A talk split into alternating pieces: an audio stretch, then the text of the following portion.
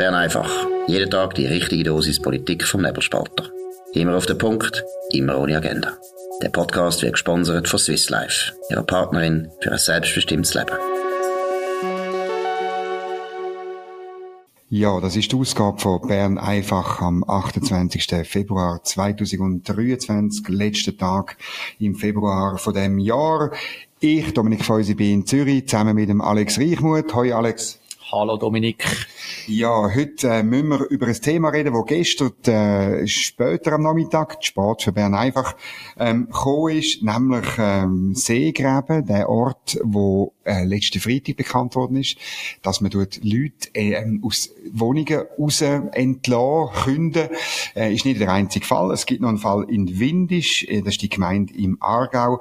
Dort hat man viel mehr Leute, äh, 49 Mieterinnen und Mieter müssen ein, ein Haus verlassen, eine Liegenschaft verlassen, damit das zur Asylunterkunft wird.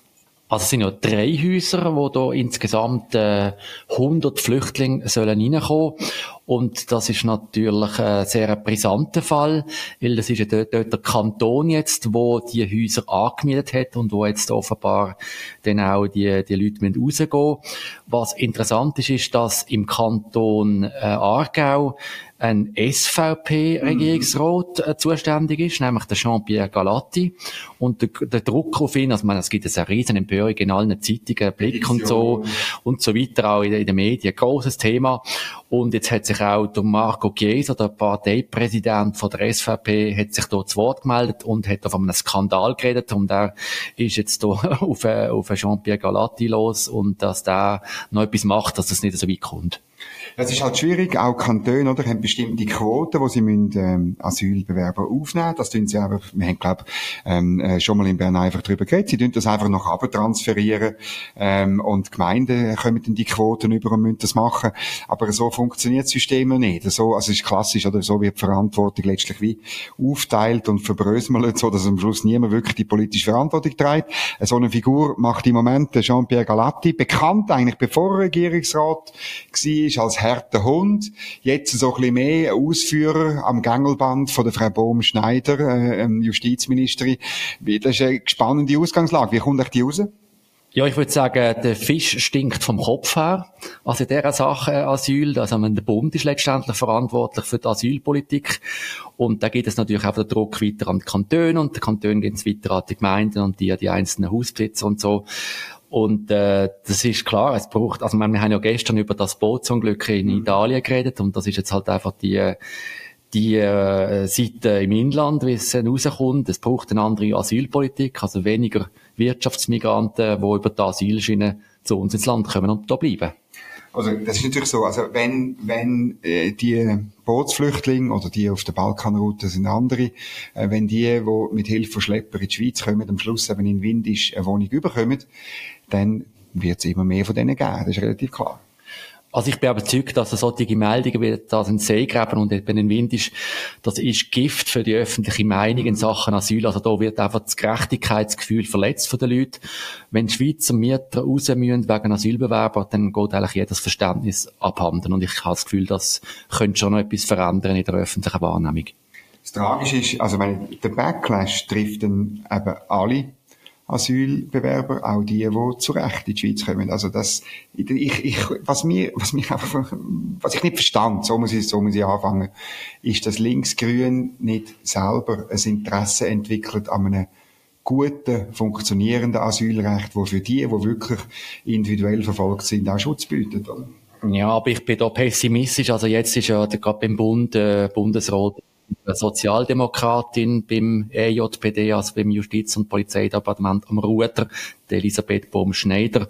Und so was ihre erste Handlung in diesem Jahr, seit ja. sie im Amt ist, also sie wollte wieder Resettlement-Flüchtlinge in die Schweiz holen, sie will türkische Erdbebenopfer in die Schweiz holen. Ich habe das Gefühl, da gibt es keine Änderung auf absehbare Zeit. Ja, mindestens ähm, sicher nicht auf departementaler Stufe. Im Bundesrat kann man das ja korrigieren. Das ist ein gutes Stichwort. Kurz, heute ähm, so ein bisschen erster richtiger Sessionstag. Am Montag äh, kommen sie ja einfach alle ein bisschen vorbei und ähm, ein bisschen gestern hat es keine wirklich wichtige Geschäfte gegeben. Kurz, was heute gelaufen ist, ähm, einerseits der Nationalrat, der will wirklich noch mehr Geld in die Prämienverbilligung shoppen. Der Ständerat ist dort dagegen gewesen. Äh, es wäre ein indirekter Gegenvorschlag zur Prämienentlastungsinitiative von der SP. Ähm, wenn ihr regelmäßig Bern einfach hört, wisst ihr, dass wir äh, solchen Gegenvorschlägen eigentlich sehr kritisch gegenüberstehen, weil wir das Gefühl haben, zuerst soll man abstimmen über Initiativen und wenn sie durchkommen, dann kann man immer noch die gesetzliche Umsetzung machen. Nicht so im Voraus eilenden Gehorsam machen, wie zum Beispiel eben bei der Gletscherinitiative, wo wir im Juni darüber abstimmen. Dann heute grosse BVG-Debatte im Nationalrat. Das ist sehr, sehr kompliziert. Vielleicht der long story short. Der Nationalrat schwenkt auf die Variante vom Ständerat ein. Das ist ein gutes Signal, weil das der Ständerat sich doch ein bisschen, würde ich sagen, ein bisschen intensiver und genauer auseinandergesetzt hat damit und Ausgleichsmaßnahmen für Leute, die weniger Renten bekommen, weil man den Umwandlungssatz ändert, ähm, beschränkt hat auf Leute, die es wirklich brauchen. Das finden wir gut. Und auch beim Koordinationsabzug, wir gehen jetzt auch nicht in die technischen Details, eigentlich eine bessere Variante gefunden hat. Und dann, das ist auch noch gestern Abend passiert, ich nehme es zurück, also man hat gestern wirklich noch etwas Interessantes gemacht. Der Nationalrat will ein Vetorecht einführen für das Parlament gegen Verordnungen vom Bund. Und das ist nur deshalb ein Problem, weil wir eine linksgrüne Verwaltung haben, wo sehr gern in verschiedensten Gebieten, äh, namentlich im Energiebereich, auch im Gesundheitsbereich, kommt mir ein paar Beispiele in Sinn. Vermutlich gibt es noch ganz andere Beispiele, wo, wo, wo man als, als einfacher Journalist gar nicht auf dem Radar hat. Aber es passiert einfach häufig, dass auf dem Verordnungsweg Sachen gemacht werden, wo das Parlament nicht hat wollen, teilweise sogar explizit abgelehnt hat. Und da will das Parlament können schneller ein Veto einlegen. Und das ist eigentlich gut, weil sonst muss man immer wieder eine, eine Motion verabschieden das dauert wieder zwei, drei Jahre und dann kommt der Bundesrat in der Regel und sagt, ja, aber es hat sich bewährt wie immer dann bewährt definiert wird. Und das ist immer kompliziert. Ich finde wirklich, die Bundesverwaltung muss eine Kontrollinstanz haben, was sie da macht auf dem Verordnungsweg. Und ähm, eigentlich müsste das die bürgerlichen Bundesräte sein. Aber da das nicht immer funktioniert, finde ich gut, es Vetorecht. Gut, und jetzt kommen wir zu etwas anderem. Und zwar ist eine neue Studie rausgekommen äh, vom äh, Schweizer In äh, Institut für Wirtschaftspolitik zusammen mit einem deutschen und einem Österreicher Institut. Und die haben untersucht, was war für die Beziehung für die wirtschaftliche Beziehung zwischen der EU und der Schweiz am besten und sind zum Schluss gekommen, ein Freihandelsabkommen, also ein klassisches Freihandelsabkommen, wie es zum Beispiel das zwischen der EU und Kanada gibt, das wäre am besten oder das würde äh, zielführend sein und das würde zu mehr Wohlstandsgewinn führen äh, beträchtliches brauche ich da dazu gar keine politische Integration von der Schweiz in, in, in, in die EU.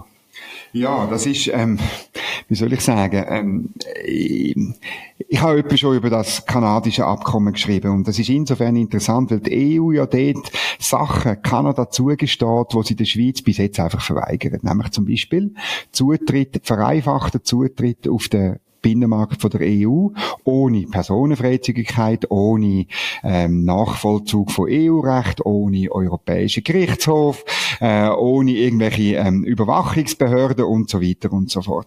Das ist interessant und darum finde ich eigentlich schon lange, man muss das anschauen. Ökonomisch hat man das noch nicht untersucht. Es hat einmal eine Studie gegeben vom Professor Völmi, aber dort ist das Kanada-Abkommen gar noch nicht äh, fertig verhandelt gewesen. Und ich muss auch sagen, er hat so Annahmen getroffen, getroffen. Oder bei so ökonomischen Zukunftsstudien, Modellstudien muss ja immer auf die Annahmen schauen, weil je nach der Annahme kommt das Resultat raus. Oder? Das ist ein bisschen banal. Und ähm, er hat die Annahme so getroffen, dass das Resultat katastrophal ausgefallen ist. Jetzt muss man wirklich sagen, man hat da ein Modell genommen vom Institut für Weltwirtschaft Kiel, das ist eines der renommiertesten Institute, ähm, was es gibt auf dem Kontinent, kann man sagen. Ein, äh, ein Modell, das bewährt ist in anderen Studien auch, also wo man nicht irgendwie ein Modell passt gebastelt hat für jetzt die eine Studie. Darum ist, muss ich sagen, äh, ist, ist ein der Vorwurf, den ich sonst gern gegen Modell erhebe, kann man da eigentlich nicht machen. Und das zeigt klar einen Wohlstandssprung, einen Wohlstandsgewinn, also von 2,4 Prozent. Ähm, äh, das ist doch deutlich. Es ist nicht, äh, es ist jetzt nicht wahnsinnig viel, oder? Man, man könnte vielleicht sagen, das ist nicht, ist jetzt nicht äh, ein, ein, ein äh, weltbewegend, aber doch 2,4 Prozent sind 2,4 Prozent. Aber das Interessante finde ich eben, dass es der Wohlstandsgewinn, der gibt's einfach, weil die EU und die Schweiz abmachen, komm, wir sind beides zivilisierte äh, äh, staatliche Gebiete, wir haben beide gute Institutionen und darum tun wir einfach gegenseitig Recht anerkennen. Und ihr müsst nicht Recht übernehmen. Natürlich das tut man sowieso unter Nachbarn schauen, dass das Recht nicht völlig verschieden ist. Aber ihr müsst nicht bis ins letzte Detail und noch mit Schiedsgericht und noch mit EuGH und so genau das übernehmen. Wir wollen euch nicht integrieren, sondern wir wollen miteinander gute Beziehungen haben. Und dass das gut ist, habe ich immer vermutet. Jetzt haben wir Zahlen auf dem Tisch. Was ich besonders interessant finde, ist, dass bei dieser Studie jetzt eben nicht irgendwie nur Schweizer Forscher dran sind, sondern eben auch solche aus Österreich und aus Deutschland, also aus dem EU-Gebiet selber. Und das äh, zeigt offenbar, dass man jetzt auch in den EU-Ländern äh, so langsam ein bisschen genug hat von dieser Gängelung von der Schweiz durch die EU. Äh, wobei, ich muss sagen, ich bezweifle, dass der, der Widerstand da schon groß genug ist gegen, dass es da schon einen Durchbruch gibt. Also wenn man sieht, ich, ich habe das Gefühl, äh, eigentlich geht's, man, man sind zwar wirtschaftliche Argumente, die sicher überzeugend sind, aber auch nicht so überraschend sind, aber eigentlich geht es der EU ja eigentlich gar nicht um, um rationale wirtschaftliche äh, eine Sachdiskussion, sondern es geht um, um politische Macht. Die EU will die Schweiz unterjochen, politisch gefügig machen. Das sieht man auch an diesen unsachgemäßen Strafaktionen, irgendwie wegen der Börsenäquivalenz oder eben der Ausschluss bei Horizon Europe. Also ich bezweifle da, dass das schon ein, ein Umdenken wird in Brüssel zur Folge haben. Ja, das sehe ich genau gleich. Ähm, das ist ja das grosse Problem. Es geht bei diesen Fragen von der Beziehungen zwischen der Schweiz und der EU geht es eben nicht um Ökonomie. Es geht nicht darum, mit welcher Variante können die Menschen in der EU und in der Schweiz möglichst viel Wohlstandsgewinn, möglichst viel Freihandel, möglichst viel Zusammenarbeit, möglichst viel gute gemeinsame Ideen, Projekte, Träume und Talente ausleben, sondern es geht um knallharte Machtpolitik, du hast es erwähnt, und äh, darum, die Studie ist gut, sie ist richtig, ich finde es auch ein wichtiges Argument, man darf es nämlich auch umkehren und sagen, will die EU die entsprechende Zusammenarbeit zwischen der EU und der Schweiz blockiert, nimmt sie ein ein, ein, ein niedriger Wohlstand in Kauf. Um das geht zum Schluss. Und ich will gerne, dass man das sagt. Und das ist interessant. Der Gabriel Felbermeier, früherer Chef von, vom äh, Institut für Weltwirtschaft in Kiel, jetzt äh, vom WIFO in Wien, der Chef, er sagt äh, in, einem, in einem Video, wo wir auf nebelspalter.ch verlinkt haben, ja, die EU muss sich schon bewusst sein, also wenn sie da so stur bleibt, dass sie eben letztlich ähm, einen, einen Preis auch zahlt, oder? Und ja, das ist schade. Ich glaube einfach, dass wir in der Schweiz ein bisschen die Nerven behalten werden. Man muss nicht wegen dem jetzt irgendwie nachgeben, weil für uns steht natürlich sehr viel auf dem Spiel, nämlich äh, die demokratische Teilhabe am Schluss. Das fließt natürlich in das ökonomische Modell nicht rein. Aber auf dem, auf dem, wirklich auf, auf dem Tisch ist die Frage, ob wir noch mit unseren Entscheid an der Urne wirklich können Politik machen, die Gesetze verabschieden, Ja sagen oder Nein sagen, wo wir uns dann daran halten oder ob die in Zukunft in Brüssel gemacht werden. Gut, und jetzt gehen wir noch zu etwas ganz anderem über. Und zwar, äh, ich bin letzte Woche auf einer Reportage gesehen. Und zwar bin ich ins Tirol gereist, ins Pitztal. Zwar hinterst oberst im Pitztal. Dort gibt's die einzige Solari, also Freiflächen Solaranlage in den Alpen. Und äh, ich, ich habe von der gehört und dann habe ich gefunden, weil ich auch sonst noch nie etwas gelesen habe darüber, ich gehe die mal besuchen und bin dann dort, äh, habe mich dort angemeldet und äh, bin die anschauen.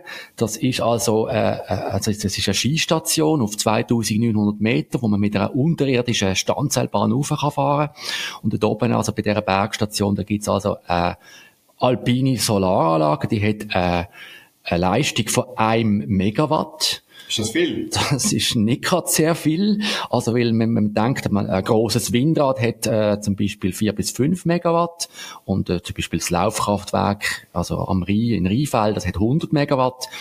Und das ist aber trotzdem... Äh, das AKW 1000, glaube ich. Da, da, da komme ich dann gerade noch. Also, ja. also Gösge hat 1000 Megawatt, 1 Gigawatt, 1000 mal mehr. Aber trotzdem, das ist eine sehr beeindruckende Konstruktion dort oben, wenn man das sieht. Das sind, das sind irgendwie 3500 äh, Panels, die angeordnet sind in sieben Reihen übereinander. Äh, bis zu sechs, sieben Meter ragt das in die Höhe, damit eigentlich das irgendwie eingeschneit wird im, im Winter. Und äh, ich muss sagen, ich bin noch beeindruckt gesehen, was da alles gebaut wird und äh, sieht noch toll aus. Und ähm, eben, du bist das anschauen. Und ich finde, das, also das ist eben typisch für den Nebelspalter, dass wenn wir so etwas hören, dass man es wirklich auch gehen vor Ort anschauen. Weil dann muss man darüber schreiben. Und der erste Teil ist heute erschienen auf nebelspalter.ch. Morgen Morgen ist dann der zweite Teil.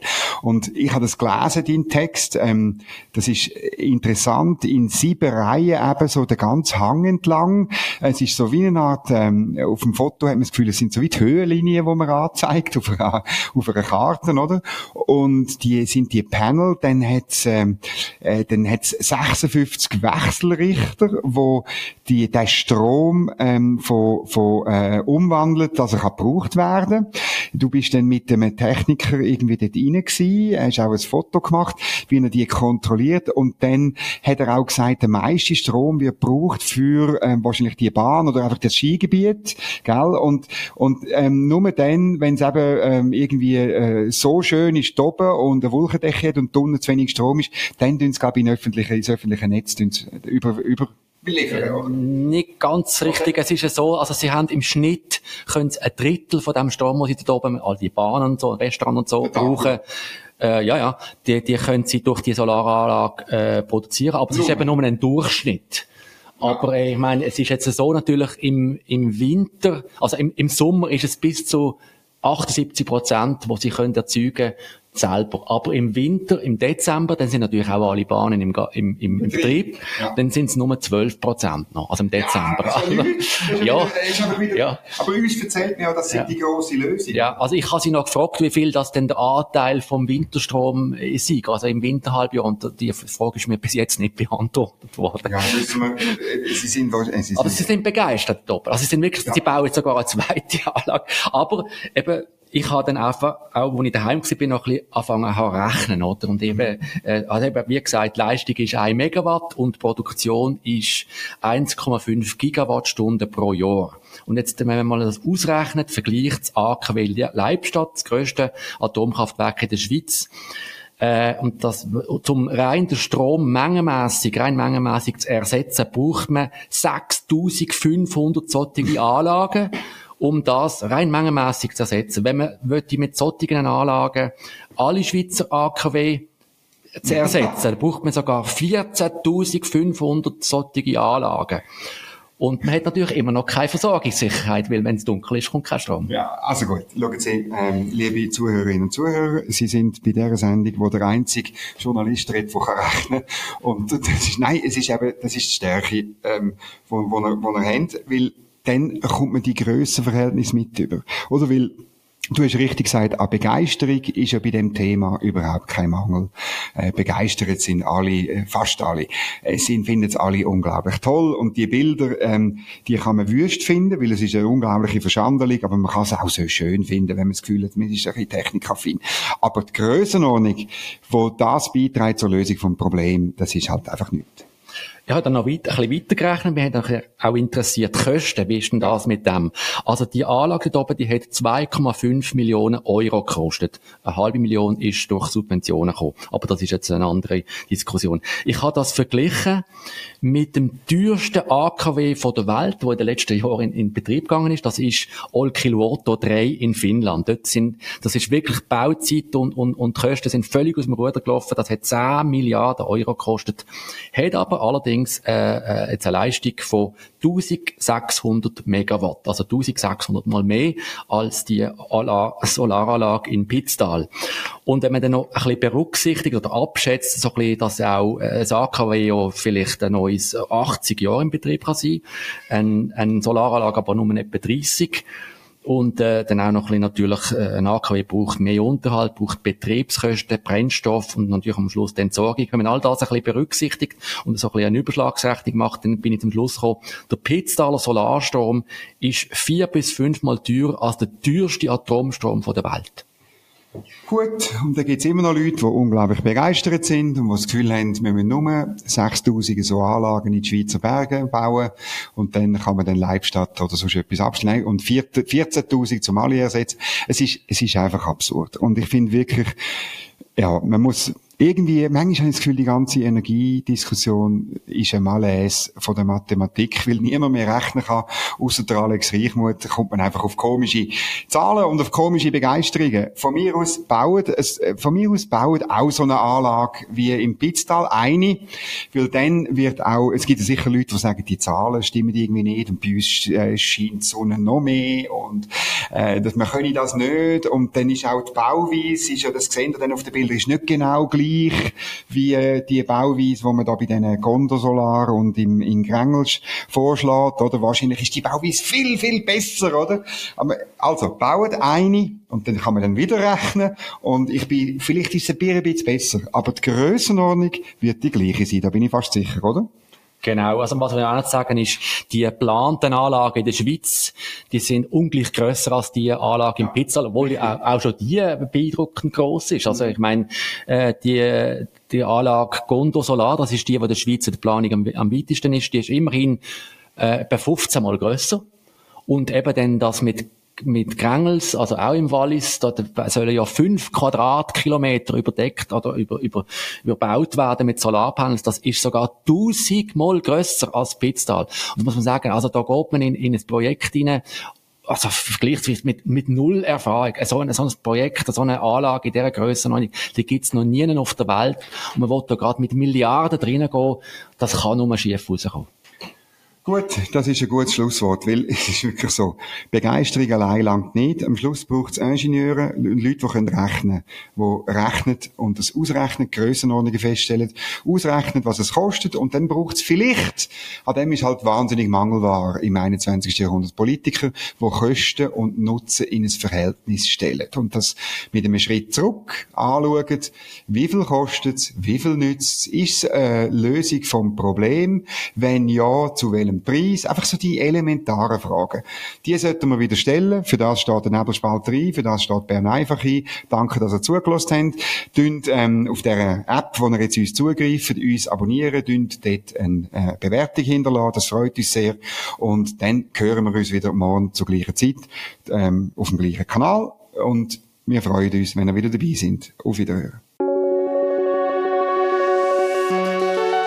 Das war Bern einfach, immer auf den Punkt, immer ohne Agenda. Gesponsert von Swiss Life, ihrer Partnerin für ein selbstbestimmtes Leben.